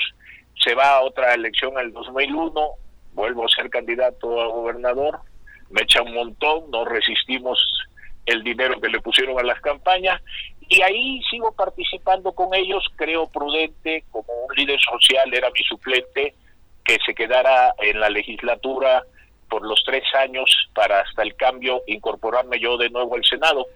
Eh, eh, un líder social eh, dirigente del sindicato universitario Moisés Cervantes es eh, el senador por tres años mientras yo solicito licencia y para darle también una oportunidad a quien se lo merecía, me reincorporo, pero de nueva cuenta me invitan a ser el candidato al gobierno de Tabasco en el 2006, ya con circunstancias muy difíciles. Las eh, eh, elecciones eran diferenciadas, ahora coincide la elección federal con la elección estatal. hay quien dice, y con toda la razón, que si yo hubiera sido candidato en la misma fecha que Andrés Manuel era candidato a la presidencia de la República, yo ya hubiera sido gobernador. Claro. Ya no fueron así las cosas. Y ahí seguí participando activamente eh, en el PRD cuando se da esta situación de la configuración de Morena. Yo no me incorporo porque me habían invitado con la anuencia de todos mis amigos que estaban en el PRD en aquel entonces a ser secretario de gobierno con Núñez Jiménez. Estoy tres años ahí, un poco menos, y cuando se dan alguna controversia entre el gobernador Núñez Jiménez y Andrés Manuel, yo reitero lo que siempre he dicho, más allá de militar en aquel entonces o no en Morena, yo era y soy un López Obradorista convencido y me retiro, solicito la renuncia y ahí contribuyo desde fuera eh, con el movimiento en todos los ámbitos, ¿no? Estoy muy atento, sumando con quien aquel entonces coordinaba muchas cosas en Tabasco para eh, el ahora presidente López Obrador, Adán Augusto López Hernández, un queridísimo amigo que ahora es secretario eh, de gobernación. Eh, y ahí actuamos conjuntamente. Decido hasta este año incorporarme a Morena porque yo siempre he dicho que más allá de Morena, y lo digo con todo respeto, hay un sentimiento en la ciudadanía de estar cerca de este líder social surgido en la última etapa de nuestro país, tan sólido como Andrés Manuel López Obrador, que convence y atrae a no solamente a militantes y simpatizantes, sino a un vasto grupo de gente de la población, ajeno inclusive a los partidos políticos. Eso es, a grosso modo, eh, mi origen. Comentabas sobre tu, tu afiliación a Morena y ese me parece que es un dato importante porque justo a tu llegada a, a Morelos pues es eh, un poco la nota con la que se te recibe, ¿no? Por parte de quien no está al 100% de acuerdo, que obviamente escuchar todas las voces espero sea importante para Morena, pero eh, eh ¿qué le dirías a todos aquellos que ponen en duda eh, tus convicciones de izquierda, tus convicciones López Obradoristas por, por este proceso reciente de afiliación al partido? Que revisen mi historia dentro de lo que puedo presentar como un hecho que tal vez eh, lo signifique, amén de consultarlo. Yo coordiné junto con José Agustín, José Agustín Ortiz Pinchetti, Manuel Camacho Solís, Ricardo Monreal y Socorro Díaz, las cinco regiones, las cinco circunscripciones del país en la campaña de Andrés Manuel en el 2006. O sea, soy una gente muy identificada más allá del respeto y la relación que tengo con Andrés Manuel, pues tengo una relación de amigo, de afecto con el señor presidente y esa se logra solo en función de coincidencia. Andrés no es muy proclive a socializar con quienes eh, eh, no coinciden en lo fundamental, aunque es una gente más allá de quienes lo cuestionan en sentido contrario, eh, que no resiste la crítica o el análisis de los adversarios. Es una gente que escucha, pero sí tiene la fortaleza para cuando está convencido de que lo que está planteando es lo justo y lo cierto, eh, impone su criterio. Entonces yo he tenido una relación muy abierta con él. Te confieso ahora mismo eh, que me incorporo a, esta invitación. Eh, en el proceso previo tuve varias invitaciones del señor presidente para incorporarme a distintas áreas, tanto en la Administración Pública Federal como en el servicio exterior y por cuestiones estrictamente familiares, algunos problemas de salud de algún miembro de la familia muy importante, este, les di las gracias y no lo acepté. Y ahora que me parece que, y es algo que aprendí en el movimiento, cuando se requiere eh, cerrar filas, ir en unidad, eh, de forma muy humilde vengo a aportar mi granito de arena para consolidar el movimiento en Morelos, que tiene, he estado conociendo a mucha gente, tiene serios liderazgos, tanto hombres como mujeres, que me dan la seguridad de que podemos construir en Morelos muchas cosas interesantes, además de las que ya los compañeros han hecho. César, ¿qué te has encontrado justamente con la militancia a partir de tu llegada? ¿Qué, has analizado? ¿Cómo ves a Morena como partido? Más allá de que, pues obviamente tienen, o sea, tenemos, mejor dicho, un gobierno que emanó de esta alianza, pero que eh, pues la complejidad política eh, no, no corresponde a que tengamos un gobierno de Morena. Pero además, el sentimiento de los militantes, ¿cuál es? ¿Cómo lo sientes? Bueno, yo siento a los compañeros, a los que he conocido, muy en la lógica de respaldar al presidente de la República. Ahora mismo todos ellos, gente con capacidades y virtudes innegables, hemos acordado centralizar nuestro esfuerzo a sacar adelante, eh, claro, con las restricciones de ley, que no, no necesariamente las vemos este, imparciales que el INE ha impuesto, por ejemplo, de que no pueda los partidos políticos, en este caso Morena, impulsar la idea de la revocación de mandato, pero haciendo nuestro esfuerzo abajo con la militancia para que eh, conscientemente vayan y hagan lo pertinente para la revocación de mandato. Hemos acordado irnos en esta línea inmediata de actuación de eh, este en el ámbito ciudadano las gentes que simpatizan con nosotros puedan a convencer a otros uno para sacar adelante lo que es inmediato las firmas eh, que tenemos eh, como meta en Morelos de aquí al 25 de diciembre y otra que no tenemos duda que las vamos a conseguir, que se van a conseguir por el esfuerzo que hace la organización civil que siga la democracia, que es la responsable para hacer ese trabajo porque así lo exige el INE, no pueden ser los partidos políticos, y otro ya en el proceso que inicialmente tenía la fecha del 27 de marzo, pero la trasladaron al 11 de abril, también tendenciosamente porque son tiempos previos a la Semana Santa y creo que hay un interés evidente del Instituto Nacional Electoral de desalentar la participación ciudadana, pero como ustedes mismos han revisado al inicio del programa, que tuve la oportunidad de escucharlo, estaba yo conectado, los números en las encuestas, cualquiera que analices hasta del periódico más contrario a la 4.3, que es el Reforma, le dan una aprobación más que suficiente. Como diría el señor presidente, nosotros tenemos otros datos y la aprobación de Andrés Manuel está arriba del 73%, pero bueno, con lo que tenemos y ante la evidencia pública que hoy, por si tienen dudas, pueden observarla en el Zócalo, nos vamos a manifestar después de dos años de estar sin poder hacerlo en favor del presidente en el marco del tercer informe de su gobierno. ¿A qué le dirías a los morenistas que vienes a Morelos? ¿Cuáles, eh, para eh, tenerlo muy claro, son las atribuciones de la figura del delegado? Vengo con mucha humildad a una entidad que conozco, eh, permíteme decírtelo porque lo, no lo hice, soy teposteco por adopción, tengo ah. residencia desde hace 47, 48 años. En mi noviazgo conocí Tepoztlán y con la hora mi esposa este decidimos comprar un pequeñito, muy pequeño espacio que fuimos construyendo con la roca propia de la zona teposteca eh, y, y, los ladrillos y tenemos un lugar de donde te estoy hablando maravilloso que tengo como vista eh, precisamente las montañas que están en el Valle de Atenco por el barrio de Santo Domingo. Entonces hoy eh, conozco Morelos. Vecino de Noroña.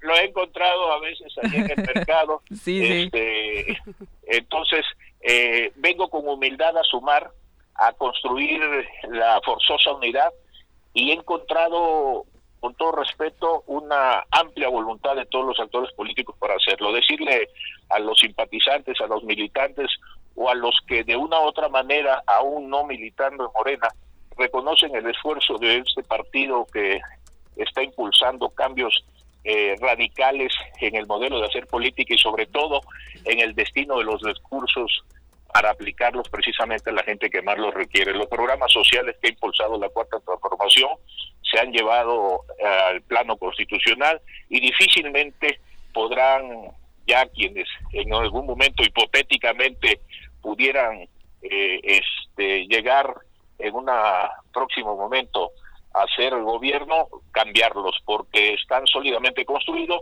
y nosotros somos unos convencidos de que si mantenemos esta línea de actuación donde las políticas públicas se centren en atender a las necesidades de la gente que más lo requiera, nos van a refrendar su confianza sin lugar a dudas y a eso eh, vengo a Morelos a lograr seguir cohesionando. Yo reconozco, lo tengo que decir, el trabajo que encontré de Gerardo Albarrán, donde él estaba como secretario general en funciones de presidente, ahora yo llego de delegado en funciones de presidente y nos ha acompañado en todo, nos ha dado un muy buen diagnóstico tiene un grupo muy consolidado y aquí venimos a sumar como uno más.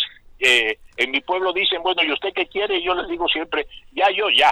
A mí ya, eh, a mí la izquierda me ha dado muchas oportunidades, me toca responder y darle un poco de lo mucho que me permitió entre ellos lograr afectos y cariño de gente que no están para saberlo, pero cuando uno toma una decisión y ha estado inmerso en una línea de actuación cercano a ciertos sectores sociales y de repente te vas a la izquierda, pues se vino el mundo encima, ¿no? Desde auditorías fiscales, el retiro de los que se decían amigos, eh, ¿no? Eh, la agresión muy fuerte, sobre todo a mis hijos menores, a mi familia, y todo eso lo resistimos y salimos fortalecidos y en contrapartida me encontré a un grupo heterogéneo de ciudadanos que me recibieron con mucho cariño, con mucha generosidad y donde me siento, como dice Andrés Manuel, en mi lodo, en mi agua, en mi tierra, ¿no? Así que aquí vengo con humildad a sumarme al esfuerzo de los morelenses. César, vienes a hacer, como ya lo dijiste, un trabajo de unidad al interior del partido, pero y que Gerardo, como bien, como lo dices tú, estaba realizando un trabajo bien, así lo es tu diagnóstico, pero de pronto eh, eh, con los medios de comunicación y yo la verdad celebro que tengamos comunicación contigo, casi no escuchábamos a Morena haciendo posicionamientos, hablo de manera local, eh, con relación a la vida pública y política de nuestro estado. ¿Tu labor va a ser solamente al interior o estaremos de pronto escuchando o muy seguido, ojalá, escuchando posicionamientos de Morena con relación a lo que sucede en el, estado eh, en tu persona? Vamos a trabajar básicamente al interior del partido, pero no somos ajenos y para eso vengo a interiorizarme de las circunstancias del Estado. Estoy escuchando a todos los actores, pero eh, no pierdo de vista que nosotros fuimos en una coalición eh, con partidos para impulsar al compañero Cuauhtémoc Blanco. Y en esa orden de idea tendremos que ser muy cuidadosos al revisar los temas porque eh, sin dejar en tela de duda los juicios que algunos pudieran tener sobre el particular, yo me tengo que guiar también por la percepción de nuestros representantes, de la gente que está activamente participando y por supuesto, si hubiera algo que cuestionar, sin duda lo haremos. Justamente platicábamos hace un momento de la lógica de que en 17 estados de la República se haya dado esta reconfiguración eh, al interior de Morena que tiene mucho que ver con poner orden, ¿no? Eh, en algunas cuestiones eh, justamente internas. Sabemos que Morena está fundada sobre el obradorismo, pero efectivamente cada estado en donde gobierna Morena, pues tiene sus connotaciones y tendría que ser también hacia afuera, ¿no? Eh, el tema de los gobernadores, de cómo están trabajando, porque al final es parte de lo que significa o de lo que plantea un proyecto político como Morena. Entonces, estar solamente eh, basados en el orden que pueda instaurarse a través del presidente de la República sin reconocer eh, lo que está sucediendo en los estados y sobre todo sin poner también orden eh, hacia el interior eh, con los gobernadores, con los funcionarios públicos, pues no creen que de alguna manera podría mermar en la capacidad que tenga Morena de articularse en los estados?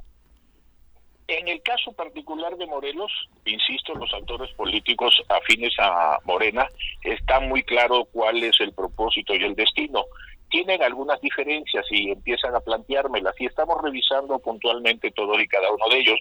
Eh, nosotros le decimos que eh, tendremos que reconocer las características de nuestro acompañamiento con el actual gobierno, pero también les digo que a futuro las oportunidades de Morena son muy amplias y seguramente, y eso ya lo iremos definiendo según pasen los tiempos, en primerísimo lugar que pase el proceso de revocación de mandato, para ir construyendo hacia el interior condiciones para ya ah, desde Morena impulsar un gobierno eh, para el 2024 que eh, nos dé la oportunidad por si hubiera alguna situación que no compartamos actualmente para construirla y consolidarla, ¿no? Ok, César, eh, ¿tiene tu, tu, encargo tiene algún tiempo o este está abierto o concluye en alguna fecha? Hablo por el, el tema de que bien decías, no se han eh, renovado los, eh, las dirigencias, incluso las municipales eh, me parece que están acéfalas. va a haber un momento en donde se tendrá un presidente a partir de un proceso electivo al interior de Morena o tu liderazgo permanecerá por bastante tiempo. No sé si me expliqué. Sí, totalmente te explicas y yo también tengo la misma pregunta, pero por lo pronto tengo que, tengo que trabajar, tengo que trabajar intensamente. Ya ves que el, Tribunal Electoral ha determinado algunas eh, eh, situaciones que ha obligado a muchos cambios y ha habido mucha controversia. Tengo que reconocerlo, controversia a veces surgido de muchas contradicciones que tenemos como partido, de los grupos que al interior en el ámbito nacional forcejean a veces y eso nos retrasa un poco. Yo en mi posición de simpatizante antes de incorporarme, eh, señalaba yo que el partido no podía ser una losa para el presidente, que tenía que acompañarlo, no cargarlo.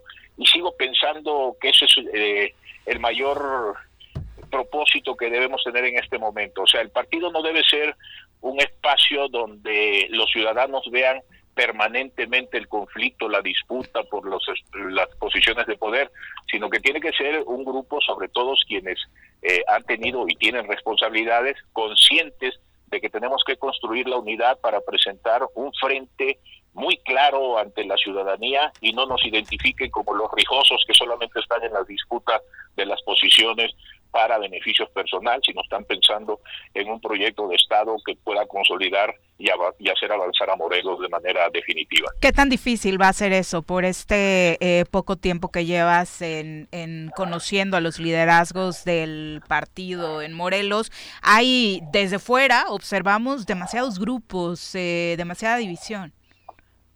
Y no la siento tanto. Si hay grupos que de manera legítima tienen aspiraciones, pero les he dicho desde un principio, a ver, eh, sin dejar a un lado esos propósitos, tienen que pensar en la unidad, en la necesidad que tenemos de construir un frente único en su oportunidad para poder eh, alcanzar el poder en el 2024. He encontrado una absoluta voluntad. En principio, algunas dudas como las que ustedes ahorita legítimamente están mostrando sobre mi personalidad, pero eh, ya una vez eh, que me conocen y que puede uno hablar con ellos, vamos entrando en un entendimiento muy importante. He hablado con todos los actores, con casi todos, me falta dos o tres, inclusive ayer tuve la oportunidad también de platicar con alguna compañera diputada que tiene alianza con nosotros, Tania, del PT, en fin, todo mundo está en la idea de que tenemos que avanzar como un solo grupo para consolidar el proyecto de la 4T y en Morelos no va a ser la excepción, vamos a estar a la altura de las circunstancias y le vamos a responder a la ciudadanía como se merece.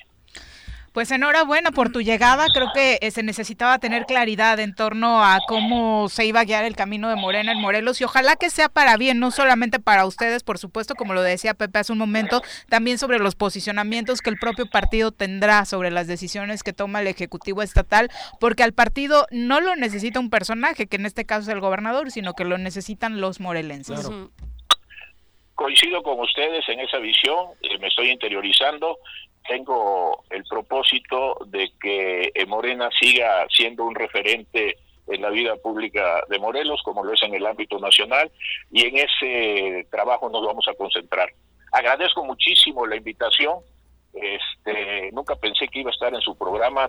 Ustedes son como, como en Tabasco el referente, tenemos un programa ya que se llama Telereportaje, donde es obligado, si no estás en Telereportaje no estás en ningún lugar. Así que si no estoy con ustedes, no estoy en ningún lugar. Les agradezco, ahora entiendo por qué. La capacidad de análisis de todos ustedes. Muchísimas gracias. ¿eh? Al contrario, y por acá la visita pronto en cabina para profundizar sobre otros temas sería eh, perfecto también. Están las puertas abiertas. Muchísimas gracias, los saludos con respeto y afecto. Buen día. Gracias, buen día. Bueno, eh, son las 8.30 de la mañana. Silvia Sabino Armas, un abrazo. Muchas gracias por acompañarnos. También para Miguel Ángel M. Dice saludos cordiales en el estudio. Muchas gracias. Leti Gutiérrez también, querida Leti, un abrazo. Agustín Alcaraz, saludos. Y por supuesto, vámonos a una pausa. Regresamos con mucho más. Gracias por continuar con nosotros y por supuesto eh, este tema no fue sentenciada ayer eh, Emma Coronel Aispuro, la esposa de Joaquín El Chapo Guzmán, a tres años de prisión y cuatro de libertad condicional. La sentencia es de siete, así se dividirá eh, su castigo. esto se dio también gracias a que cooperó con el Departamento de Justicia aceptando su culpabilidad de conocer cómo operaba el cártel de Sinaloa le pusieron palomita por la buena fe que el Departamento de Justicia estadounidense le atañó a, Emma Coronel. Recibió esta eh, distinción en su sentencia por parte del juez Rudolf Contreras. Es una sentencia que ha han calificado los expertos como muy benévola en lugar de la cadena perpetua de la que incluso se habló en algún momento o de 10 años de cárcel que dictan las reglas de sentencia federal por los delitos que le imputaron de conspiración para el trasiego de drogas internacional. Y es que no era una cosa menor conocer cómo operaba el cártel, ¿no? Exactamente, entonces eh, ahí está la sentencia para Emma Coronel. Ella durante la audiencia dijo, señor juez, le expreso mi más sincero arrepentimiento por cualquier daño que hubiera causado a los ciudadanos de este país. Y todo esto se da, eh, por supuesto, en el marco del lanzamiento de un nuevo libro que está causando estragos en el mundo político, en el mundo de la farándula. Hasta hizo llorar a Gali. Eh, sí, el nuevo libro de Anabel Hernández, en, donde habla precisamente de las mujeres que han sido pareja o acompañado a los líderes del narcotráfico. ¿Cuál es el nombre del, título? No, el título del libro son las eh, dame un segundito. y, las, las, otras señoras del narco. las otras señoras Las otras señoras, es el, término que utiliza, ¿no? Exactamente. Y se va hasta tiempos remotos, desde Doña Lucha Villa, ¿no? Eh, ¿Ah, Viene enumerado cómo se ha dado la relación de personajes de la farándula ah, con eh, gente relacionada tenemos que leer a la delincuencia organizada. Bueno, es que Anabel es buenísima en ese tema. Qué complicado. Y toda la campaña que se ha generado alrededor, por supuesto, es muy fuerte. Pero creo que también eh, en esta benevolencia que, que tuvo el juez el imaginario colectivo también es muy benévolo con las mujeres, ¿no? En ese sentido particular del narcotráfico, porque la verdad es que hay mujeres que operan cárteles, incluso en altos mandos, hay mujeres que son, bueno, parejas de los altos mandos y que tienen una función dentro del cártel y que muchas veces no notamos, ¿no? Porque notamos a los señores del narco y nos olvidamos que también hay mujeres operando, ¿no? Este, ahí también ya hay ah, un ascenso en, en, el poder de las mujeres y qué fuerte, ¿no? Que a partir de un libro voltemos a ver que incluso hay carteles que están comandados por mujeres. Que, que fíjate que Anabel hacía una precisión en este sentido porque dice que contradictoriamente, de acuerdo a su investigación, eh, señala que una jefa como tal en México no la ha ubicado, ¿no? Hasta el momento. Y desafortunadamente... bueno, la, Reina del Sur, pero había otra, eh, no me acuerdo cuál era su apodo, que operaba en el norte de, del país y que era, digo, por supuesto no era la jefa, pero era jefa de una cuadrilla importantísima. Y seguramente hay algunas eh, así que no estemos identificando porque no son, digamos, los capos, pero son quienes operan cuadrillas importantes, ¿no? Sin duda alguna, eh, pero ¿de qué libro se va a vender como pan caliente? se pues va a vender, ¿no? Exacto. Y te prometo que cuando caigas en tragedia no te voy a desconocer como Gali. Ay, no. No, no, yo. No, la Gali, la Gali lloró. Juan, diría Juanji, te voy a llevar tus cigarritos. A no, no, no, no, cállate. No, Dios, no ahí sí no le entro, Vámonos a saludar con muchísimo gusto a Isidro Añorbe a través de la línea telefónica eh, para seguir ahondando en torno a cómo se eh, da hoy en día este mensaje a propósito del Día Internacional de la Lucha contra el VIH. Isidro, ¿cómo te va? Muy buenos días. Hola, Giri. Buenos días. Hola, Hola Pepe. Hola, Hola, buen día, Isidro. Oye, Isidro, ¿cómo vamos en Morelos con este tema? No, es que ya hay que hacer las entrevistas de la otra forma, por favor, porque si no va a ser un, un padecimiento eh, cotidiano. Eh, bueno, decíamos que efectivamente en Morelos, de manera muy particular, uno de los grandes problemas que ha existido eh, de entrada es que en algunos episodios se padece, ¿no? Para el uso de los, para encontrar los retrovirales y demás, que es una de las quejas más constantes por parte de quienes están en este en este sector de la población. Sí, y, que, siguen en esa lucha, ¿no? En la Ciudad de México, porque es el foco donde da la oportunidad de que pues ahí tengan eh, la atención de los medios de comunicación, están ahí las dependencias federales, pero la situación estuvo complicada en todo el país. Exactamente. Isidro, te saludamos con muchísimo gusto. Sí, hola. Eh, bueno, el día de hoy es un día muy importante. Como cada año, el primero de diciembre se conmemora el Día Mundial contra la Respuesta al VIH y al SIDA, que es un día en donde se unen muchas personas, tanto sociedad civil como desde gobierno, para recordar la importancia sobre la prevención y recordar también a aquellas personas que han este, padecido eh, y fallecido por enfermedades relacionadas con el SIDA. Este día es un día eh, particular este año porque el lema que saca ONUCIDA es poner fin a las desigualdades, poner fin al SIDA y poner fin a las pandemias. Esto porque pues la pandemia del SIDA no se tomó un descanso durante la pandemia del COVID, si, si, bien el mundo estaba preocupado por la pandemia de,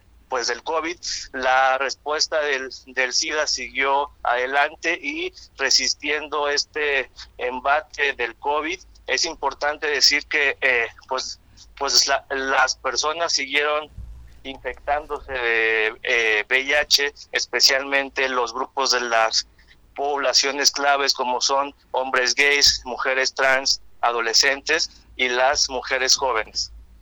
Estos sectores de la población, eh, digo, parecería una obviedad, Isidro, pero se tiene identificado eh, las principales razones que llevan a sectores que de pronto igual y no, no alcanzaríamos a, detectar acá como población en riesgo en el caso de, las mujeres particularmente que eh, llevan una vida heterosexual.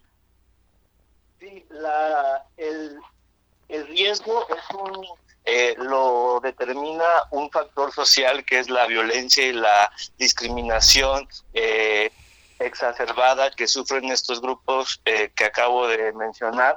Y también es muy pues, importante recordar que en México tenemos una pandemia de VIH concentrada, es decir, que afecta de manera diferenciada a los grupos que ya mencioné, mientras, mientras que, por ejemplo, en África es una, es una pandemia generalizada. Entonces, es por eso que en México se tiene que dar eh, mayor eh, prioridad y mayor enfoque a jóvenes, a, hombres gays y pues a las mujeres. En el caso de, de las mujeres, según Sencida en su último reporte, ha dicho que de cada 10 mujeres que viven con el virus, 7 lo han adquirido con una pareja estable de más de, de más de dos años. Y pues esta estadística pues también nos lleva a recordar que la pandemia del VIH por supuesto que está atravesada y está eh, relacionada por la violencia de género, por el machismo, porque es, es mayor, eh, es más complicado que una mujer heterosexual pueda negociar el uso del condón con su pareja hombre, porque porque hay un machismo que si la mujer quiere usar pues el condón, entonces el hombre empieza a decirle que por qué, que seguramente le está poniendo el cuerno, o que es porque anda con otros este, con otras personas, entonces justo por eso es que la incidencia en mujeres se ha ido incrementando en los últimos años.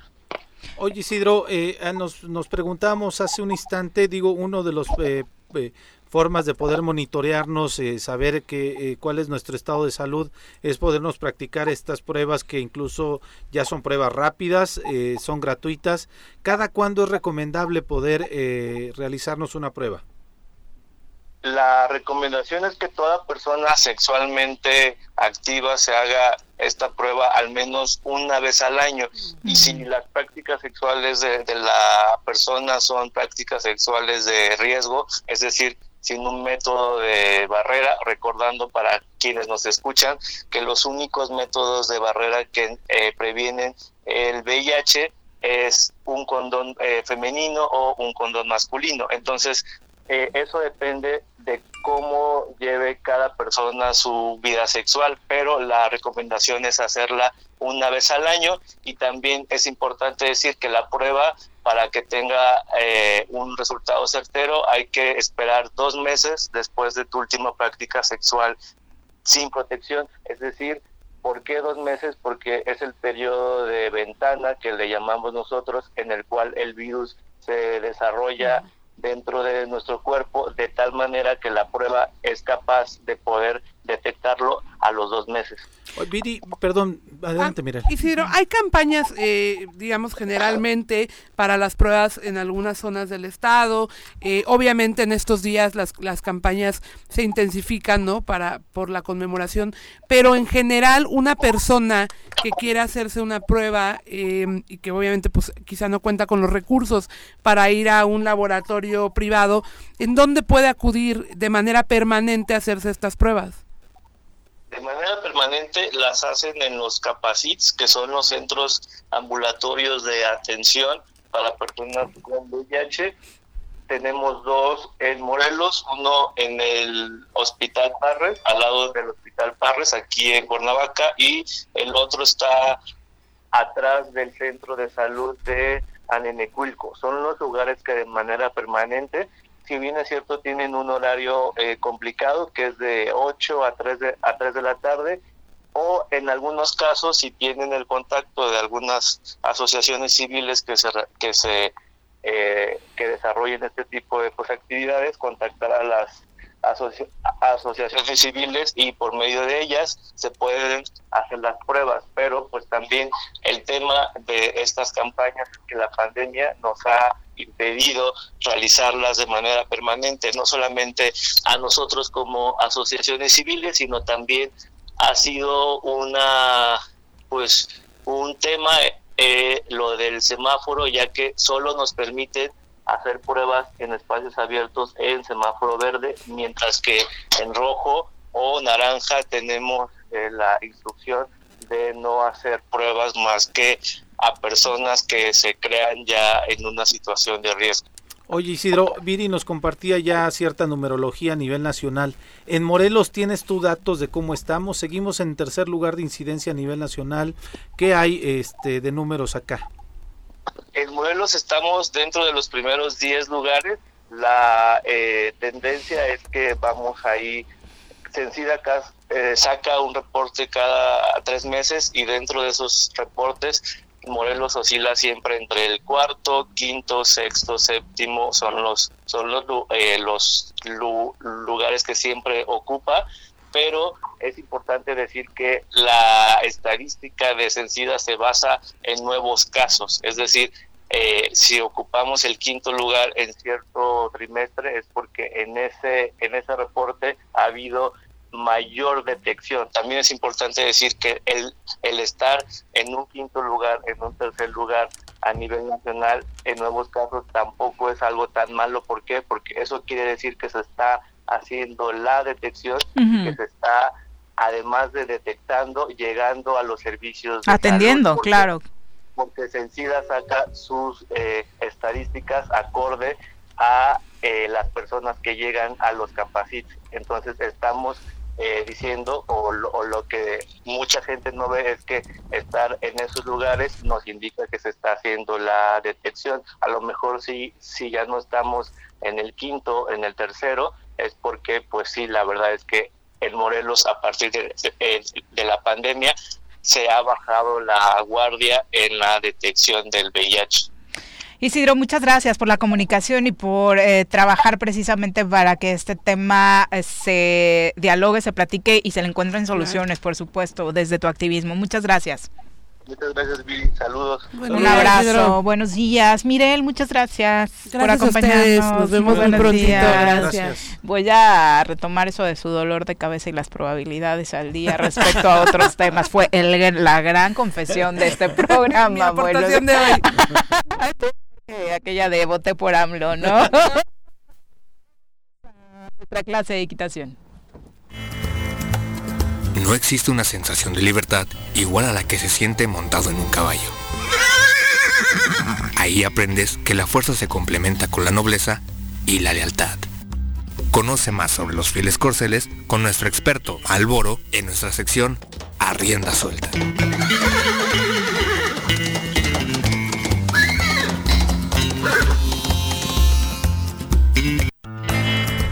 Querido Malboro, ¿cómo te va? Muy buenos días. Buenos días amigos, ¿cómo están? ¿Todo Bien? Muy bien. Afortunadamente. Gracias. Bueno, ¿Tú sí. cómo te pegan estos aires decembrinos? ¿Te caen Pues bien? ¿Te caen rico mal? allá el frío de No, Tres bueno, me Marías. quiero imaginar, Uh, sí. Está sabroso a ver. ¿Cómo cuántos grados amanecieron? Pues ha llegado hasta bajar a, a un grado estos, en estos Oye, ¿en días. serio? Sí, Ok. sí está, está rico el frío. A ver qué día vamos. Sí, el frío no, no, no soy tan fan, Yo pero tampoco bueno. soy tan fan del frío Malboro, ¿eh? Exacto. Discúlpame. Todo se acostumbra uno menos a no comer. Bueno, eso también es cierto, por supuesto. Cuéntanos tu clase de hoy, ¿de qué va? Pues mira, hoy traigo un tema ah, para mí muy interesante, creo que para todo el mundo. Ujú. Y traigo un- ahí un poquito de material, un, un video. De Que vamos que- a estar viendo para los de YouTube y Facebook, Sí, entonces quiero hablar de, de lo que lo, lo, lo, lo peligroso que pueden ser algunas veces los caballos. Hemos hablado más bien de lo, lo bonito y lo, y lo lindo de los caballos, pero también hay que hablar lo, lo malo que pueden ser, lo peligroso que pueden ser y lo vulnerable que podemos ser nosotros como, como sus dueños, como sus jinetes, como los poseedores de un caballo, pues, ¿no? Sí. Y aquí en este momento, ahorita vamos a pasar un video donde quiero ver cuando, quiero que vean cómo un caballo ataca a una persona y, y lo, y lo sensibles y los vulnerables que somos ante la fuerza y el poder de un caballo. El razonamiento de ver este video para quienes nos están acompañando, ¿cuál es? ¿Qué mensaje es el que quieres El mensaje enviar? principalmente es que lo que quiero es que Ay, sí, entiendan que eh, el arrendar, el amansar un caballo, el dedicarse a amansar un caballo y dedicarse es, es un trabajo que requiere mucha conciencia, mucha responsabilidad. Lo, lo está mordiendo Wow, y se sí, del brazo lo está sacudiendo, sí. Ajá, es, es decir, eh, quiero que vean eso, porque finalmente, este, cuando alguna persona, ese caballo no es un caballo nuevo, no es un caballo salvaje, no es un caballo que, que digamos que vive completamente en el cerro, ¿no? ¿Pero No, había convivido con esta persona? Seguramente, seguramente, porque ni siquiera un caballo que está en este, en estado salvaje llega a ese extremo. Ah, El caballo es su, su principal, eh, ahora sí que su principal arma para defenderse es la huida, es escapar, huir, Ah, correr. no, no ataca. Es muy difícil que llegue a ese extremo de, de atacar un caballo a un ser humano. Y como ven ustedes ahí, pues es, es este... Lo está haciendo. ¿Qué será? sí. ¿La reacción del caballo habrá sido ¿Qué le motivada que por un maltrato por, o, o por qué, Malboro? Yo creo que ante todo aquí, aquí no se, se aprecia el ataque nada más. Sí, se aprecia nada más. Pero no, que, no yo que pasó quiero previamente. Yo quiero pensar que fue un caballo mal arrendado, mal amansado y mal, ¿cómo decirlo? Yo, yo en lo particular, si yo veo que un caballo tiene problemas de conducta, es difícil de amansar, es difícil de, de- de- controlar, ese caballo no va a servir. Yo creo que ahí viene de antemano ya un antecedente, inclusive de los padres de ese caballo, porque eso se hereda. De un caballo que es que ataca a, a un ser humano, y le sacas crías. Eso, eso yo lo he visto, es, esa es mi experiencia personal, lo digo personalmente, en lo, en lo particular.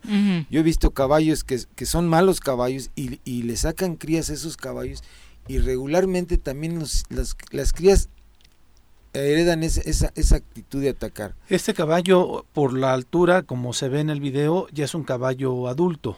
Ya- sí, sí, es un caballo que jura lo que lo montaron, lo tenían en alguna caballeriza, llegó al extremo, a no sabemos exactamente el por qué, porque no se ve más que lo que... ¿Habrá en- tenido algún antecedente a- antes de, de- bueno, antecedente, antes que tonto soy, perdón, disculpen ustedes, ¿habrá tenido antecedente de, de, algún ataque? Seguramente que sí, de verdad, yo no lo dudo en lo absoluto. Hay- al parecer que ahí donde, donde, donde está sucediendo eso es un lugar como que es de donde doman caballos. Sí. Ajá. Entonces, Porque no tiene montura. No tiene nada de montura. Quiero pensar que ese caballo tal vez lo llevaron para corregir.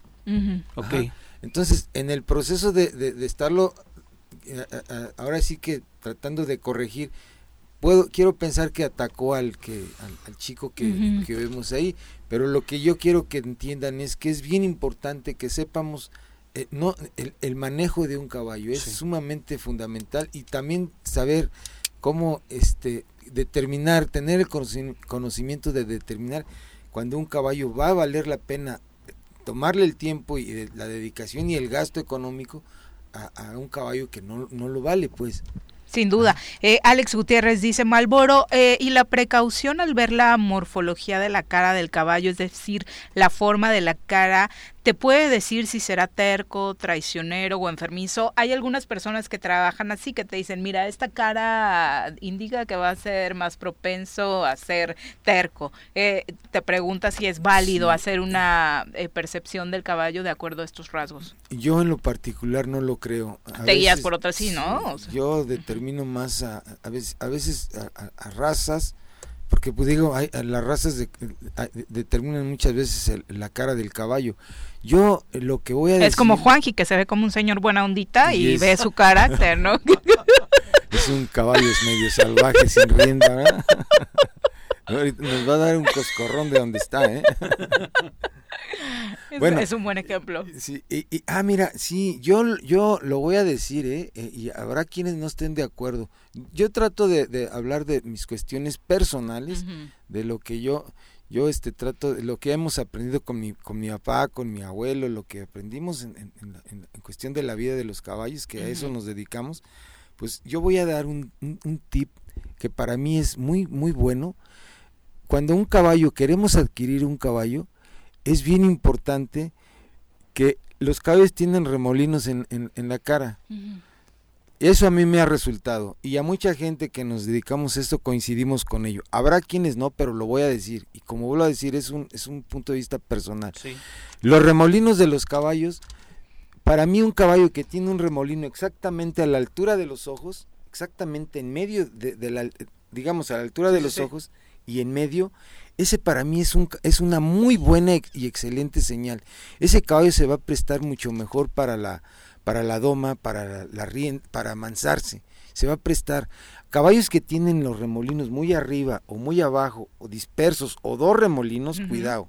De verdad, nosotros lo hemos visto. Eh, los caballos que tienen hasta dos, tres remolinos en la cara, cuidado. Son caballos que se logran amansar pero siempre va a determinar más tiempo y más peligro. Entonces, yo es un, es un punto de vista personal que lo quiero compartir. Los caballos que tengan el remolino a la altura de, los ojos y en medio son los caballos que, se van a prestar más. Sí. Ajá. Entonces, este caso del caballo, pues a mí me llama la atención porque, como les digo, ni siquiera un caballo salvaje hace eso y el caballo ataca y está atacando y le está haciendo daño, no lo mata, eh, por, por suerte no lo mata, pero quiero que entiendan que el caballo tiene el poder de matarnos. No, por supuesto. Así de sencillo. Y se Somos muy vulnerables. Si no hay la precaución. Por eso la educación de, de, los caballos, el adiestramiento es tan importante porque está en juego la vida de quienes estén cerca de ese animal. Para quienes quieran trabajar estos temas, ¿dónde te encuentran? Ahí estamos en el rancho de la Media Luna en el triple siete quince cincuenta y y claro que sí estamos a sus órdenes. Ajá. Y, pues los invitamos mañana a la Plaza Ganadera. Ahí estamos en, en Tres Marías y pues ahí los esperamos. Perfecto, Malboro, muchas, gracias. qué gusto verte por acá. Nosotros ya nos vamos, hoy inician las semifinales del fútbol mexicano, Tigres recibe a León en el Volcán a las 9 de la noche. Y en la Liga de Expansión también se está poniendo bueno, están los cuartos de final, Tampico y Madero. Y esto este equipo que nos trae mucha nostalgia, el Morelia, ex Zacatepec, empataron en un muy buen partido ayer a, dos tantos. Sí, la ayer se jugaba la final de ida, ¿no? Contra Lebrijes aquí en, Morelos y dos años después no tenemos absolutamente nada. Los Leones Negros le ganaron al Celaya también en la ida de los cuartos de final y hoy se juegan el Tepatitlán contra Dorados y el Mérida contra el Atlante para mañana. Ya nos vamos, que tengan un extraordinario inicio de mes, mi querido Pepe, muy buenos días. Gracias, Viri, buenos días a Los esperamos mañana en punto de las 7. ¡Uy! ¡Se acabó! Pues así es esto. Esta fue la revista informativa más importante del centro del país. El Choro Matutino. Por lo pronto, el Choro Matutino. A bailar.